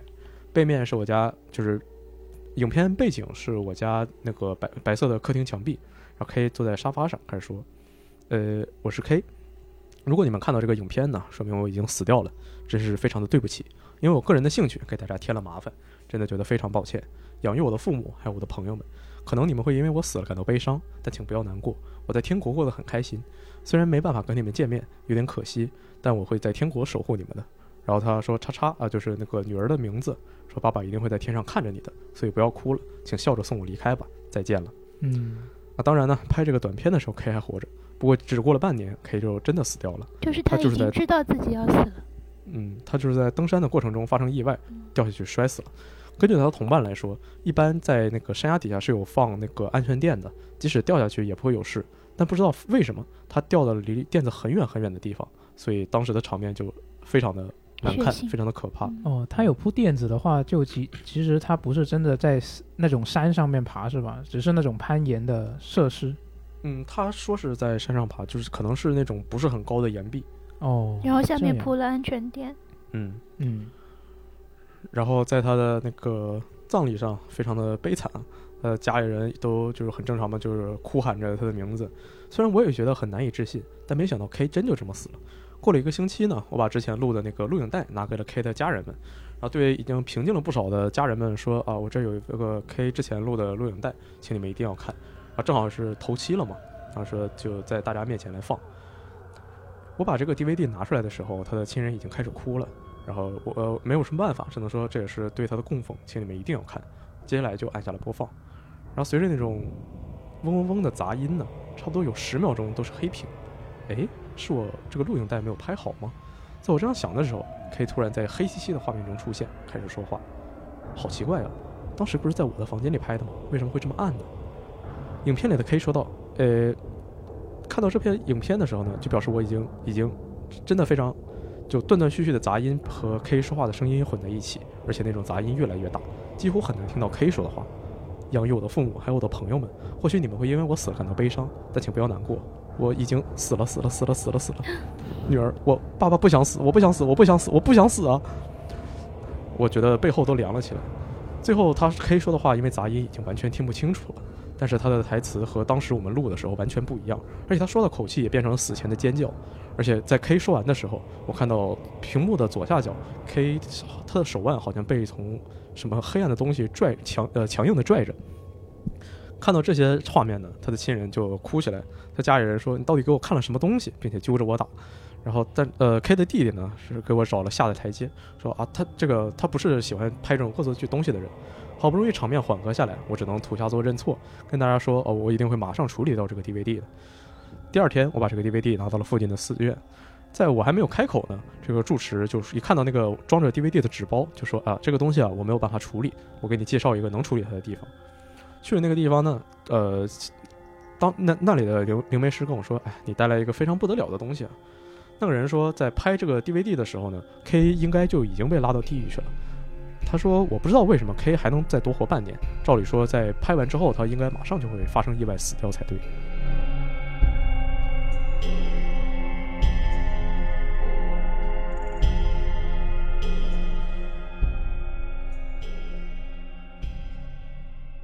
哦，那可能感觉这个 K 应该是一个有一定的，就是能够感应到这种东西的人。他才会突然想去拍这个东西。是的，就他知道自己已经马上就要死了，然后可能凭借意志什么的又多活了半年之类的。但是为什么当时录的版本和呈现出来版本的录影会完全的不一样呢？诶，那难道当时录的就已经是，就不是本人了？就已经，可能就当时就已经啊，有可能啊，已经不是本人了。对，细思极恐。其实，在录影带里，然后看到和当时录的内容不一样的怪谈，还还不少。对，对，就有人是那种就喜欢废墟探险嘛，然后去了一些什么废墟的医院呢，然后捡了个什么东西，就一边录一边进去探索嘛。然后回家看的时候，就当时他在里面说：“哎，我来到这个医院，然后说，哎，这里有一个病病历本，然后说没有人要吗？没有人要，我就拿走了。然后谢谢谢谢，我走了。结果回家看的时候，发现他当时说：，哎，我来到这个医院。”然后传来一个声音说：“欢迎欢迎。”他说：“哎，这有个病历本，没有人要吗？”然后一个声音回应他说：“请不要拿走。”他说：“那没人要的话我，就拿走了。再见再见。”然后画面里传来了奇怪的尖叫声。也有人把这个故事和之前像玛丽的电话之类结合在一起，然后说在他看完这个录影同时呢，接到了电话，说：“你拿走了我的病历本，我现在就来取。”嗯，前两年有一个很有名的那个韩国恐怖片，就也是这个。以这种录录录影带的形式，就那个昆昆延池还是昆池岩呢？你们听说过吗？就是去精神病院拍录影带的，也是这样的。对。呃，前几年这个伪纪录片还挺火的。对。因为感觉比较真实。接下来的下一个故事叫做《旅馆的招人广告》。游戏中有个任务叫“邪灵之潮”，是呃主角要去一个自杀圣地。然后调查被困在那里的一些灵体，嗯嗯，这个东西就是其实就是地缚灵嘛，就死了之后，呃，离不开那个地方了。其实它还会牵扯到一些就是日本就好多人喜欢就去传说中的自杀圣地去自杀的这种传统。嗯，不过我们这次不讲关于那个的故事，如果有机会的话，下次看看。嗯，这故事呢，说差不多是两年前的事情了。因为想要去赚钱旅行，所以我到处找一些打工的消息。在炎热的夏天呢，每天都汗流浃背的给各种招人的广告打电话，但不知道为什么一点都不成功。有一天，我有一夜没一夜的翻着这种就是找来的杂志上那些招人的广告，但实在是觉得好累啊，就随手把这个杂志一扔，然后做了一份泡面，就大字型的躺在榻榻米上。为了省电费呢，我一般都到了晚上才会开灯，看着外面黄昏到来，房间渐渐变暗。这个窗框呢，这呃窗框的影子投在房里，在地上形成了一个巨大的阴影，然后书吹的枫叶哗啦哗啦响，觉得很烦躁。我懒懒的起身，整理身旁这个就是招人的杂志。就在这个时候呢，风突然吹到了一页我没看过的资讯，说在某一县的有个旅馆，他们正在招打工的人。我我仔细一看，既然包吃包住，而且碰巧是我想去的地方，所以我马上就给那边打了电话。电话接通，说：“你好，感谢你的来电，这里是什么什么旅馆？呃，你好，我看到你们招人的广告，请问你们现在还在缺人吗？啊，是的，请稍等一下。然后是那种电话沙沙沙的杂音声。接电话的呢是一个年轻的女生，然后她那边又传来一个很低沉的男声，然后可能是就是旅店的老板吧，两个人可能正在商量，说呃有人要来，怎么怎么样。然后我就很紧张的等待着，不知不觉呢也就变成了正坐的姿势。我感觉那边又有人拿起了话筒。”电话换了一个人来接，是一个低沉的男生。他说：“呃，你好，你是想要来这边打工吗？啊，是的，我是在某某杂志上看到了你们的广告。然后说还有机会的话，请你呃让我过去。他说啊，好，谢谢，我这边还是正好在招人的，请问你什么时候可以到呢？他说随时都可以到。那麻烦你明天就过来了。请问你的名字是什么？啊，我叫沈伟。啊，这个就也并不是一个真名嘛。嗯，然后说哦，沈伟先生，那麻烦您尽快过来吧。”他说：“我觉得运气实在是太好了吧。然后，呃，为了不记不忘记对面交代的事情，所以在这个打电话的时候，我是有在录音的。之后，我一边重新听了一遍这个录音，然后记录了一下一些一些什么时候要去之类的细节。因为要住在那边，所以也顺便记下来什么要带身份证啊之类的事情。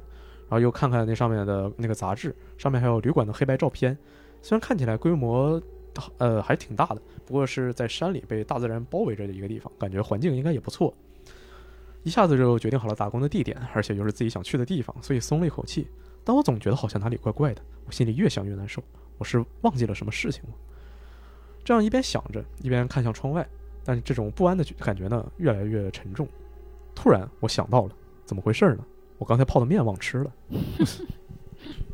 我一边哼着歌，一边吃着面，稍微觉得自己的鼻音有一点奇怪。不知道什么时候天已经黑了。这个地方打工的条件是不错的，又可以赚钱，又可以旅行。漆黑的窗户映出我的倒影，不知道为什么，我的脸看起来一点都不开心。我不知道为什么，心情低落下去。我凝视着窗子上自己的倒影，好像老了好几岁，一点都没有生气。隔天，我因为剧烈的头疼醒来，好像前一天晚上喝了很多酒一样的感觉。我的声音也带着一点点哭腔。我感冒了吗？我摇摇晃晃地起身刷牙，发现牙龈都在出血。看向镜子里一自，看向镜子里的自己也吓了一跳。镜子里我有浓重的黑眼圈，惨白的脸。仿佛就是得了很重的病，要不还是不要打工了吧？虽然这样想着，但昨天已经把出发的准备都做好了，只是我还是提不起出门的呃劲头。这个时候电话突然响了，早安，这里是叉叉旅馆，请问是沈伟先生吗？呃，是的，我现在正准备出发了。你好，请问您身体不舒服吗？你的声音听起来有点奇怪。呃，不好意思，那是呃因为我刚刚醒过来。如果身体不舒服的话，就不要勉强了。不过也可以来我们这里泡泡温泉，第一天就放松一点。我们这里也并没有那么的忙啊。呃，不好意思啊，真是谢谢你了。挂上电话之后呢，我就出门了。旅馆这么亲切打电话给我，真是令人感激。那挂上电话之后呢，我又感觉身上一一阵恶寒，开门的时候还有点头晕。总之，总之先去旅馆吧。我用非常奇怪的姿势摇摇晃晃地去到车站。过了一会儿，天上开始下雨，没带伞着我一边淋雨一边到了车站。之后我开始剧烈咳嗽，真想在旅馆休息啊。我浑身湿透，到车站买了票。奇怪的是，虽然淋湿了，但身皮肤上却出现了像干裂一样的痕迹，就像老人的手一样。哎，果然是生病了吗？但总之，先到旅馆吧。我抓着扶手，慢慢的爬上楼梯，途中还不得不休息了好几次。距离电车来还有一段时间，我斜靠在长呃车站的长凳上，感觉呼吸变得很困难。我的声音听起来就也非常的粗糙，我的手脚开始麻痹。感觉疼痛就像海浪一样袭来，咳嗽的时候，甚至手帕上都沾绕了一些血迹。我用充血的眼睛看向月台，我必须快点去旅馆。终于听到了电车进站的声音，电车门在我的门口门呃，在我的眼前打开。看着下车的人潮，我好不容易从椅子上站起来，又觉得浑身都疼得厉害，摇摇晃晃地走到车门前，只觉得浑身都好疼啊！只要搭上那班列车就好了。但是正当我伸手扶着车门想要进去时，车里突然下来一个像鬼一样的人。她瘦长干瘪的手脚就像树枝一样。这个老婆婆突然撞向我，我整个人被撞倒，跌在了月台上。老婆婆也踉跄了一步，不过又再度逼近我。我和老婆婆好像因为莫名的争执开始扭打起来。可悲的是，明明对方只是一个老人，但我却无力抵抗。停下，别打我！我一定要上那辆列车。你为什么要阻止我？老婆婆一边恶狠地压着我，一边也不回答。不要阻碍我，旅馆，你还害我到不了旅馆的。终于，车车站的工作人员赶到了，他把我们两个人分开。这个时候电车早就开走了，我却连站都站不起来，只能瘫坐在人群之中。老婆婆说：“就差一点点。”她从我身上被拉开，调整好呼吸，说完这句话就离开了。我完全不懂她什么意思，但在回答了站务员的两三个问题之后，就被赶回了家。因为是一个非常小的城镇，下一趟列车已经要很晚才会再出现了。出了站台，无可奈何。我觉得我可能去不了旅馆了，只能往往家走。不过这时候我就觉得我的身体状况一点点好了起来，声音也恢复正常了。看向镜子脸，呃，路上找了一个镜子看了一下，我的脸色也一点点恢复。我一边觉得不可思议，一边往家走，放下行李，点了根烟，冷静下来决定还是拒绝这个打工吧。所以拨通了旅馆的号码，结果那边却传来了冰冷的声音：“您拨打的电话是空号。”我感觉一阵混乱，明明早上还打了这个电话，明明早上还接到这个电话，奇怪。我回想起当时我有录音，所以就把通话记录找呃找出来，导带到最前面。在沙沙沙的声音过后呢，我按下播放，这里是叉叉旅馆。哎，我感觉一阵奇怪，明明当时是一个年轻的女生接的，为什么这里却是低沉的男生呢？啊，你好，我看到你们招人广告，现在请问你们现在还有在招人吗？啊，请稍等一下。然后我又听见那边好像有什么声音，我再一次倒带并放大了音量。在这沙沙沙的杂音中呢，我听见好冷，好冷，我快要冻死了。是小孩的声音，而且每句背后都好像掺杂了很多人一起说话的声音。我浑身开始冒出冷汗。我把电话拿起，然后并呃继续听之后的聊天记录。啊，谢谢，我们也想招人来打工，请问你什么时候可以过来呢？我随时都可以。我对这句话有印象，但是我当时应该是跟一个大叔说话的呀，为什么现在听起来像是一个老年人的声音？沈伟先生，那就麻烦您尽快过来了。我不想继续听下去，我切断了呃录音，浑身冒着冷汗。窗外下起了大雨，我像被鬼压床一样，一点都动不了。好不容易才冷静下来，然后继续拨通了今天早上电话录音，但是里面只有我自己说话的声音，沙沙沙沙沙沙。是的，我现在就准备出发了。我没有听见对面的回复，但好像从杂音中听见“去死吧，去死吧，去死吧，去死吧”。啊，不好意思，因为我刚刚醒来。一起死吧，一起死吧，一起死吧，一起死吧。啊，不好意思，真是谢谢你。我猛地拔掉电话的电源，然后干渴的喉咙发出了呜咽。这是什么呀？这到底是怎么回事？我拿出了招人的广告，颤抖地翻到之前那一页。我发现有个很奇怪的地方。我找的那一页明明整本杂志都很新，但只有旅旅馆那一页皱巴巴的，不仅充满了褶皱，而且还带一点烧焦的颜色。怎么看都像是一一个非常老的书页。那一页看起来就像几十年前的杂志一样。纸上有一个被烧得精光的旅馆的照片，旁边还有一则报道：死者三十名，起火点在厨房。旅馆的老板尸体被发现烧死在厨房，可能是煮饭的时候发生了火灾。住在旅馆的旅客们却来不及逃生，全部被烧死。这根本就不是招人广告，我惊得连话也说不出来。然后那那本杂志被风吹着，自动自己在那翻页，我的脑海中一片空白，身体像被石头压住一样动不了。这时候雨点渐渐小了，我被寂静包围。突然电话又响了起来。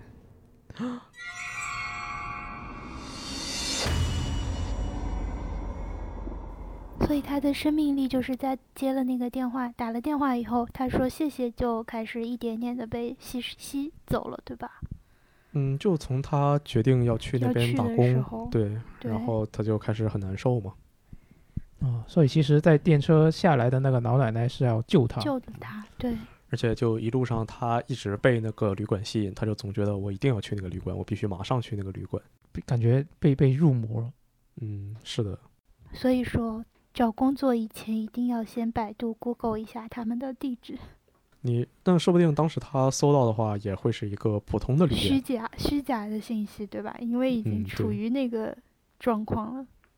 哎，老婆婆真是太好了。但那个老婆婆听看描述就好吓人啊！就老婆婆可能也不是人了，只是一个可能有良心的鬼。哎，有道理，对吧？就不想让旅馆再杀更多的人，这样。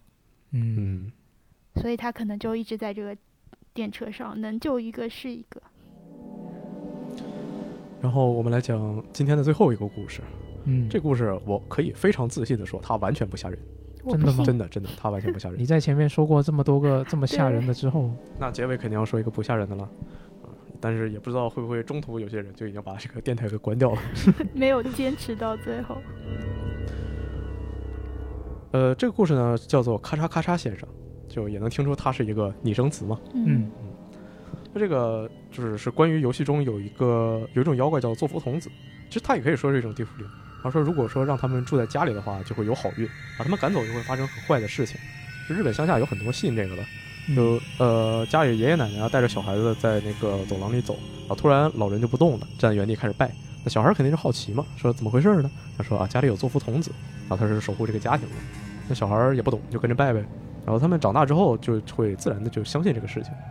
这结尾真的是一个很轻松的故事啊，就是说呢，在楼主这个老家，他有一个穿着盔甲，呃，穿着武士盔甲的灵，只有小孩子能看见。然后因为他穿着盔甲嘛，一走路就咔嚓咔嚓的声音，所以大家知道他咔嚓咔嚓桑。然后小时候问家里说那个，哎，这个父亲也看到过，爷爷也看到过，在很久很久呢，就一直是这一块地方的守护灵。有的时候他会在田里帮忙赶走一些就是想要就是啄菜的鸟，然后有的时候小孩走丢了呀，他也会帮忙去找。啊，不过呢，就是说他毕竟是一个古代人，你家里偶尔什么开个电视啊，开个收音机啊，就能看着他很害怕的样子躲在旁边。有一天呢，这个小孩村子里的小孩突然就就一起一起玩嘛，嗯，要去河里玩。这个游野泳是一个非常危险的事情，他有个小孩就滑倒了，然后滑到了深水区。那其他小孩怎么办呢？就赶紧去喊大人来呗。那其实对小孩来说，水很深的地方，对家长未必是。家长过来伸手一捞，就给这个小孩拎起来。嗯，然后大家说，哎，行，孩子救回来了，没什么问题，那回家揍一顿呗。就这这事儿就这么结了。那，突然有小孩说呢，那个咔嚓咔嚓桑他也在水里，然后说那个大人就说，那他在水里干嘛呢？那小孩说他在水里，他一副溺水的样子，他好像马上就要沉下去了呀。然后家长说：“那那那怎么办呢？就因为那个地方的这家长都听过这个传说嘛，然后小时候自己其实也都看到过。他说：那那那怎么办呢？那我长大之后我是看不见他的。那你给我指个方向，我去看我能不能给弄上来。然后有人说：啊，那那个看他他是灵啊，他能不能附在我身上啊？啊说那不行啊，他附在你身上他就不会有，那附在你身上你不也没了吗？那大家七嘴八舌，一点办法都没有。啊，突然呢有个小孩说：哎，他已经是零了，那他是不是已经死过一次了？他真的会淹死了吗？然后这。大人也不动了，小孩也不动了，你就看水里那位，他也不动了，然后他就像没有碰撞体积一样，就不扑腾了，这么飘着就回到了岸边。然后说上了岸之后呢，露出一副啊很对不起，然后非常窘迫的样子，哎，对不起，给大家添了麻烦。后来楼主说他家的老房子就拆掉了，也不知道这个咔嚓咔嚓桑还在不在那里。不过最近他的表哥生了小孩，然后小孩会说话了，说家里经常看见有一个穿盔甲的大叔，然后一开启家里的洗衣机，然后那个大叔就很害怕的样子。哦，就是这样的一个故事啊，他可能就是咔嚓咔嚓声，嗯，真是个可爱的灵。对，这故事完全不吓人吧？对，就完全忘了自己已经死掉了，对吧？以为自己会溺水而死。嗯，好，那今天的故事就是这些，谢谢大家听到现在，也不知道这些现在有多长。对，不知道坚持到最后的人有多少。嗯，那听到最后的朋友，可以在如果你是在 B 站听的，你可以在弹幕里面扣个一。或者如果你不在 B 站的话，你可以在评论区里面告诉我们。就这一次，我感觉这一次的这些故事比上次还是要恐怖，更恐怖一些的。嗯，是这样吗？我觉得是。啊，开斯米觉得呢？对我也是这样觉得。我今天听的全程都没有大喘气过。这这么夸张吗？对。啊，上上次上次很多人说你没有火力全开嘛，看一下这一次他们听完有什么反馈。不过这次感觉好像我说的话好像比上次还多，然后到后来有些人可能会听出我已经有些喘不上气了，就可能效果不是特别好。如果是这样的话，给大家道歉。不会，我觉得你这样这次效果更真实。对啊，就是你很很多场合都已经表现出那个当事人当时的那种状态感觉。特别是那个旅馆的招人广告那部分，对对对，是不是？呃，面忘泡了，不，面忘吃了是吗？不，你你一喘气的那个声音跟他的那个状态有点重合。对，还有什么 放过我那个？我觉得你你可以去尝试一下那个配音的工作。呃，这不就又回到了我们之前的那个话题。嗯，那这一期电台我们是在清明假期录的。呃，原本计划是呃，希望这个能够在清明那一天放，因为那天刚好是周二嘛。对，对，但是但是可能。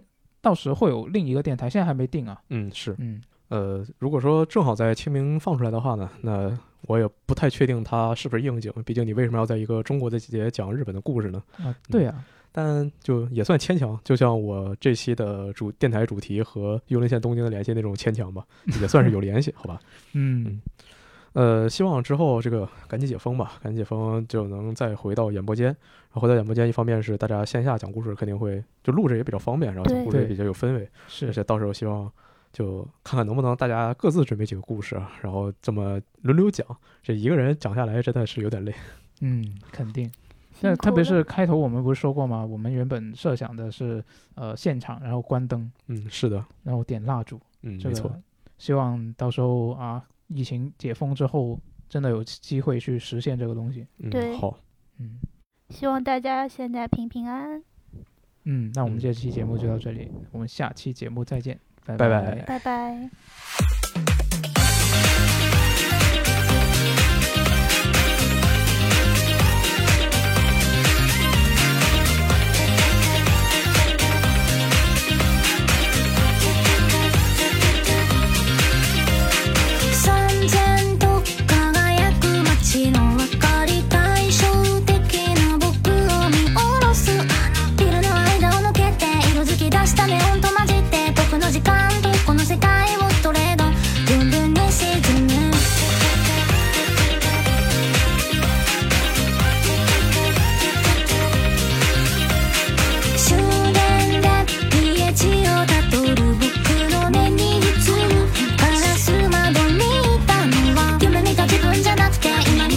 してしまいそうな暗闇の中一人ただ迷っている。悲しい人大丈夫。いつか大丈夫。